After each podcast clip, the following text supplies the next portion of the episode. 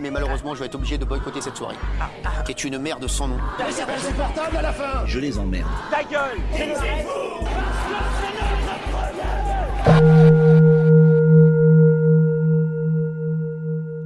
Posons-nous un instant, loin de ce brouhaha ambiant. Bonjour et bienvenue sur Oups des eaux, j'ai pris le micro. Le podcast qui donne la parole aux femmes qui ont réussi à s'en emparer et à dépasser les préjugés pour prendre le lead. Et aujourd'hui, c'est sur un format un petit peu spécial que je vous accueille. Un format un petit peu spécial puisque c'est le premier format capsule, euh, format dans lequel je ne fais pas intervenir de personnes en particulier, mais au contraire, j'en profite pour vous donner quelques outils et qui sont souvent particulièrement efficaces et redoutables. Pour cette première capsule, je vous propose une rediffusion d'un enregistrement d'un live que j'avais eu l'occasion de faire grâce à Bureau Club Valence.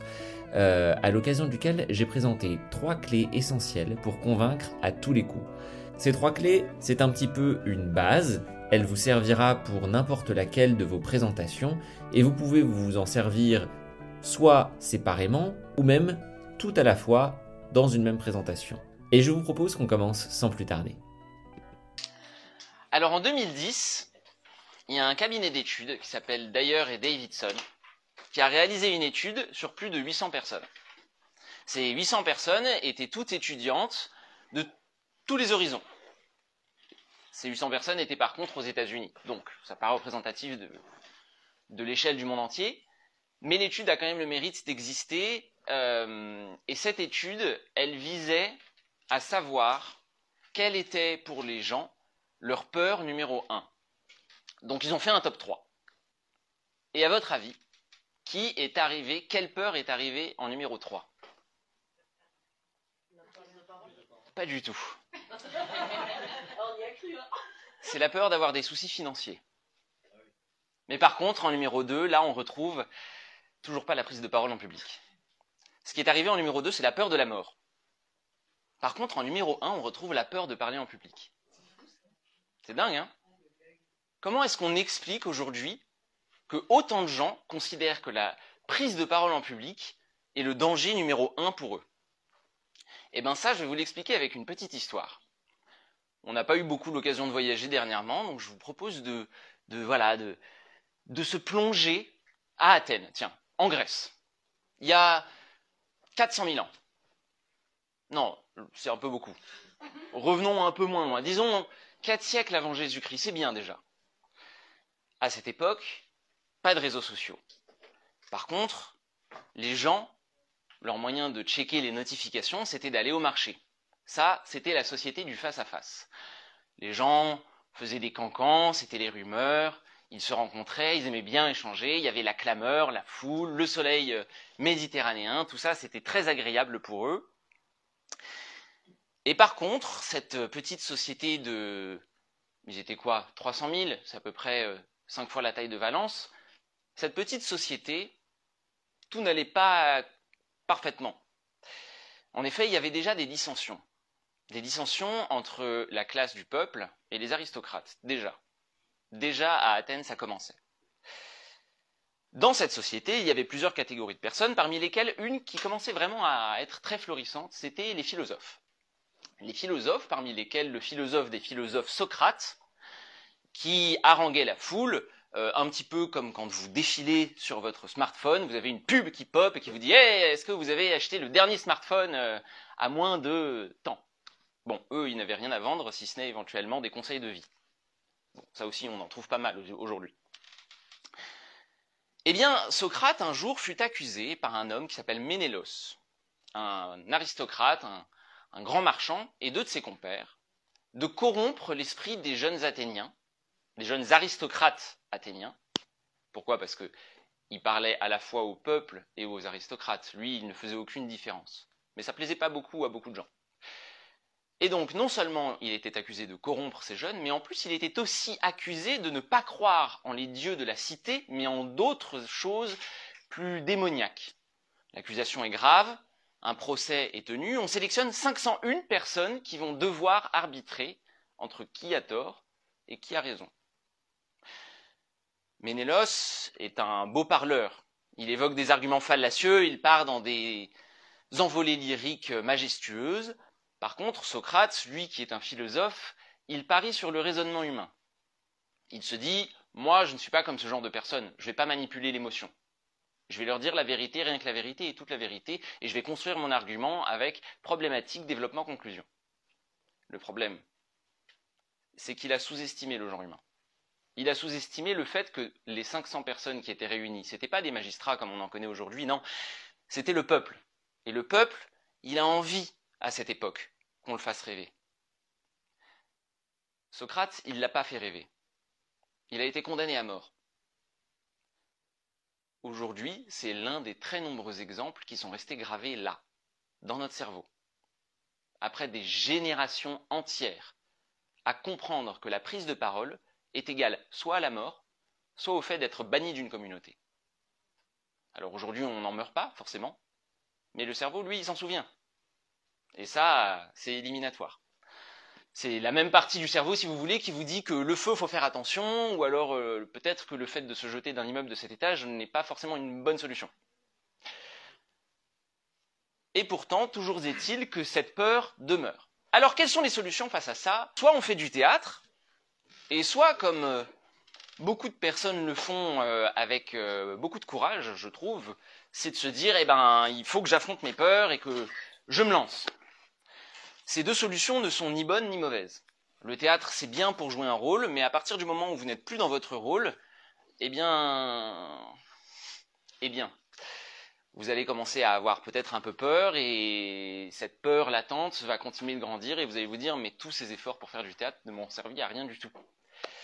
Il y a une autre solution, donc je l'ai dit, c'est celle de se jeter à l'eau. Et celle de se jeter à l'eau, par contre, c'est une bonne solution, sauf que vous n'avez pas vraiment de feedback. Vous ne savez pas forcément vous mettre en scène, vous ne savez pas forcément évoquer les bons arguments. C'est pourquoi, aujourd'hui, je vous propose qu'on travaille ensemble, au cours de, de ce petit atelier, qu'on fasse un exercice que tout le monde a l'habitude de faire, mais on va le faire un peu différemment. On va faire ce qu'on appelle l'exercice de présentation. C'est sûr que vous l'avez au moins tous fait une fois. Mais moi, il y a un petit truc qui me dérange avec l'exercice de présentation, c'est qu'on a l'habitude de se présenter uniquement par notre métier. Comme si le fait d'être salarié dans telle ou telle entreprise, c'était ça qui nous définissait. Alors que non. Aujourd'hui, ce qu'on va faire, c'est que non seulement vous allez avoir trois clés que vous, allez, pouvoir réutiliser indépendamment dans, chacun dans chacune de vos prises de parole, mais en plus de ça, on va pouvoir se servir des trois pour faire cette présentation et on va les faire ensemble, step by step. La première des clés, et c'est la plus importante, si vraiment il y a une chose que vous devez retenir de cet atelier, c'est celle-ci. Si vous voulez être convaincant au moment de vos prises de parole, vous ne pourrez pas l'être si vous n'êtes pas authentique. Alors c'est quoi l'authenticité?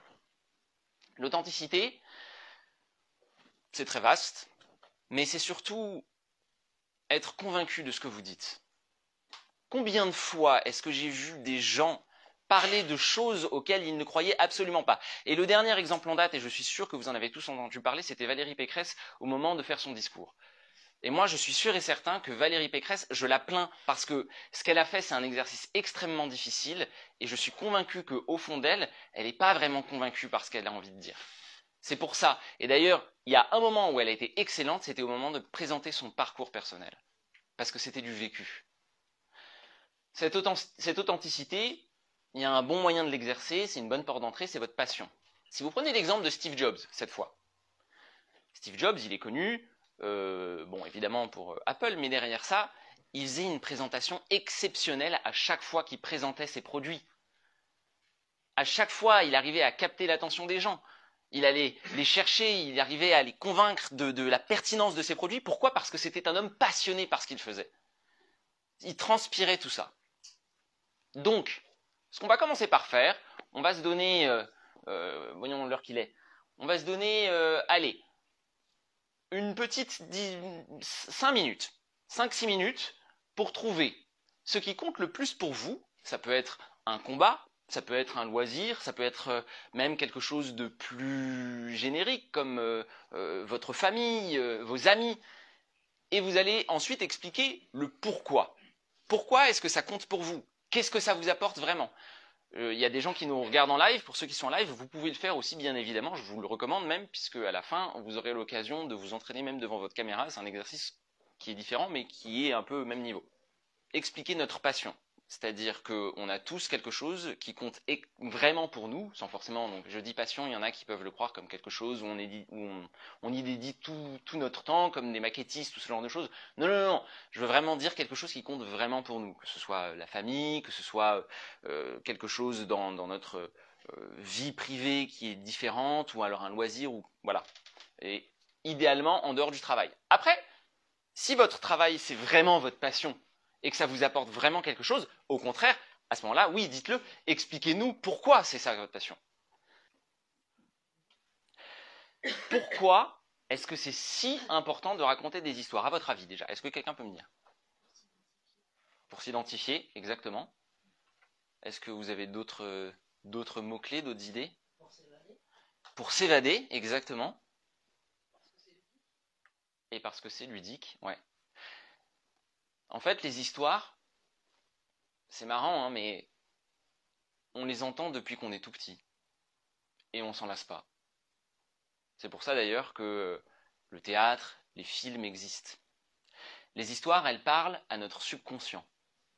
Elles parlent à ce qui, ce qui résonne en nous. Ça nous fait en effet nous évader, ça nous raconte peut-être quelque chose de différent. Parfois, les histoires sont engagées. Elles ont un message à faire passer. Est-ce que vous êtes allé voir Goliath dernièrement, par exemple? Fantastique film. Pourquoi est-ce que c'est important ce genre de film? Parce que beaucoup de gens aujourd'hui ne prennent pas conscience forcément des enjeux qu'il y a derrière l'écologie.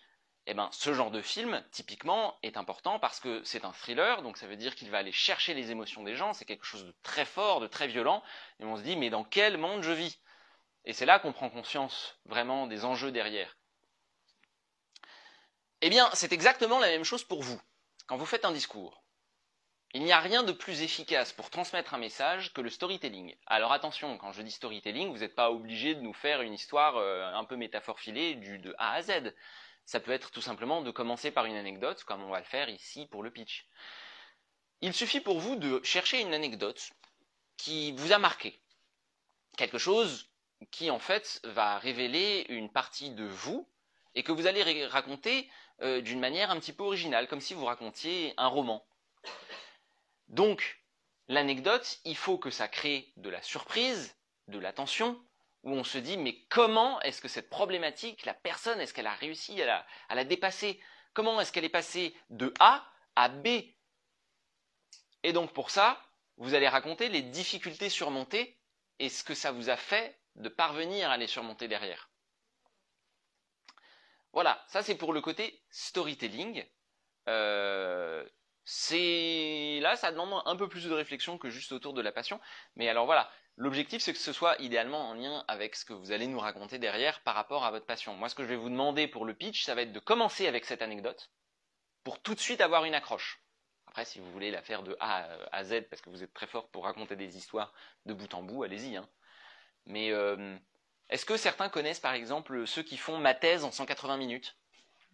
Non C'est des. Oui C'est des thésards en fait, euh, qui sont euh, euh, très très forts en éloquence, qui sont brillants, souvent des scientifiques. et il y en avait un qui par exemple racontait comment est-ce qu'il avait travaillé, recherché et créé euh, une espèce de puce qui permettait d'être implantée dans le cerveau pour résoudre Parkinson.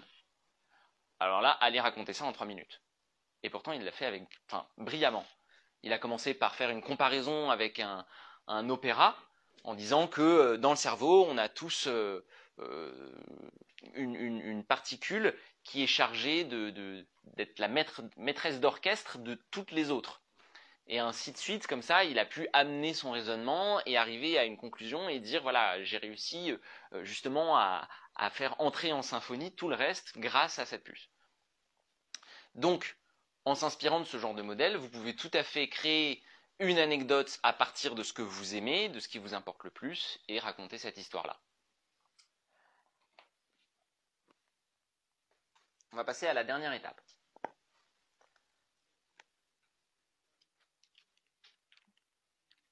Mais d'abord, j'ai une question. Par rapport à ce qu'on vit en ce moment, pourquoi est-ce que on parle beaucoup de la communication de Volodymyr Zelensky? À partir du moment où vous allez taper dans les valeurs de chacun ce qui compte le plus pour les gens, alors là, c'est banco. Donc, ça c'est le troisième conseil que je peux vous donner pour toujours être convaincant. Adaptez-vous toujours, toujours, toujours à votre auditoire. Et c'est ce que je dis. Beaucoup de gens disent Ah, mais quand je parle, euh, euh, j'arrive pas à faire passer mon message. Alors, euh, il y a deux choses. Ça dépend comment vous voyez le verre. Soit il est à moitié vide et dans ces cas-là, on se dit Bah, c'est ta faute. Soit il est à moitié plein et on se dit Par contre, ça veut dire que tu as aussi la capacité de le faire et que ça ne dépend que de toi. La flexibilité comportementale que vous allez avoir pour adapter votre langage, pour utiliser des métaphores, pour utiliser un vocabulaire adapté, faire appel à l'imaginaire collectif, ne dépend que de vous, de vos recherches. La prise de parole, en effet, elle se travaille. À qui est-ce que vous vous adressez? Est-ce qu'ils ont euh, un langage euh, euh, très expert par rapport au domaine que vous allez aborder? Ou alors est-ce que c'est des débutants complets dans la matière? Et dans ces cas-là, il faut que vous alliez trouver un moyen de générer de l'intérêt chez eux. Peut-être faire appel à, je sais pas, la culture populaire. Des, les derniers blockbusters qui ont marqué, comment est-ce qu'on fait une comparaison avec ça? Utiliser euh, une métaphore qui appartient aussi euh, et qui est accessible à tous. Tout dépend de la personne, enfin des personnes auxquelles vous vous adressez. Et donc tout dépend de vous, évidemment.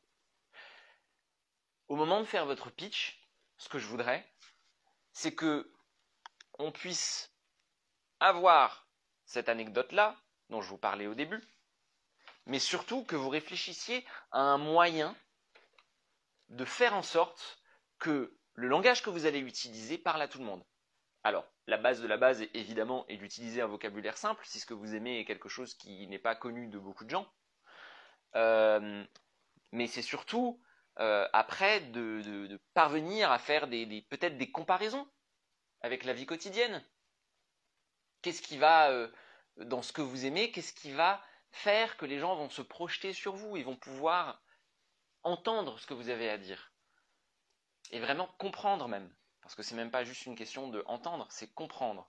À partir du moment où vous parlez le langage de l'autre, il n'y a pas de raison. C'est comme en fait, euh, c'est exactement le même principe que d'avoir deux langues différentes.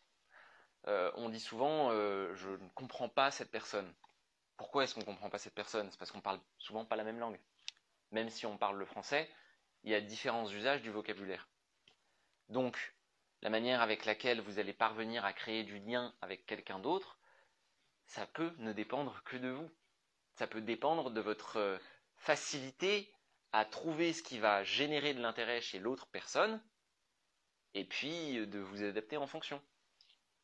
Bon après, il y a des techniques un peu plus avancées, mais là, on n'a pas le temps de, les voir.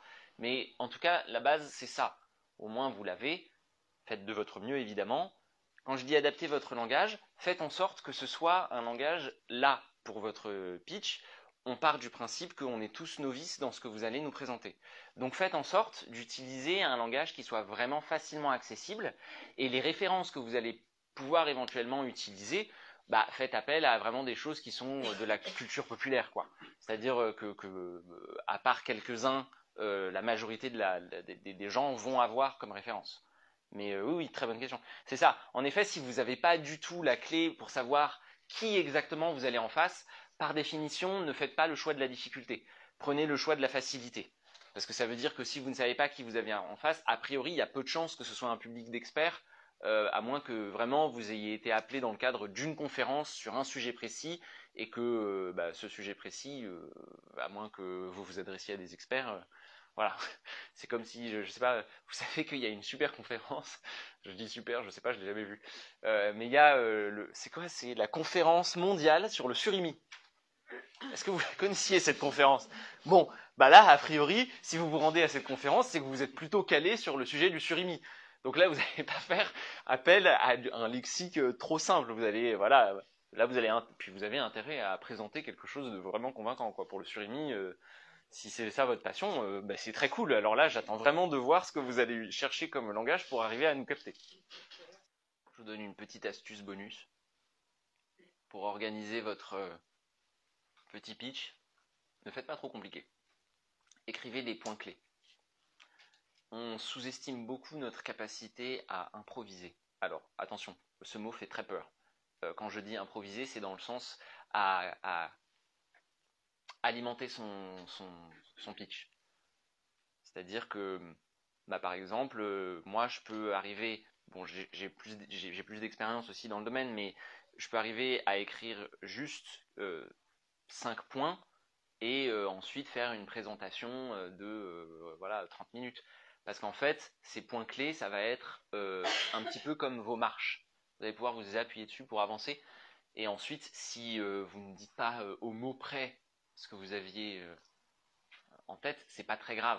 En fait, ce qui compte, c'est surtout que vous arriviez à communiquer l'idée que vous vouliez dire.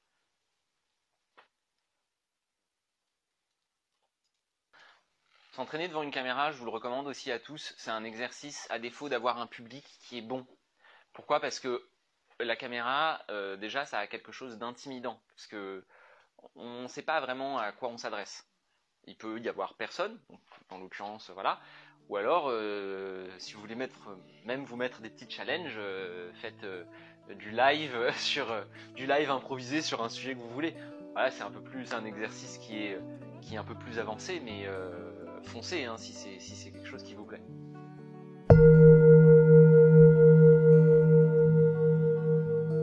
Et voilà, c'est la fin de cette première capsule sur les trois clés pour convaincre. J'espère qu'elle vous aura été utile et que vous en ressortez avec plus de confiance pour aborder vos prochaines prises de parole. On se retrouve bien sûr très vite dans notre prochain épisode avec cette fois Anne Beson qui sera notre invitée, fondatrice du Badass Gang, qui nous parlera de son parcours et de son expérience personnelle en tant que solopreneur et fondatrice de ce réseau d'entrepreneurs féminins euh, Made in Auvergne. Sachez que vous pouvez également me poser vos questions sur mes pages professionnelles de LinkedIn et Facebook et je me ferai un plaisir de vous répondre. Je vous dis à très bientôt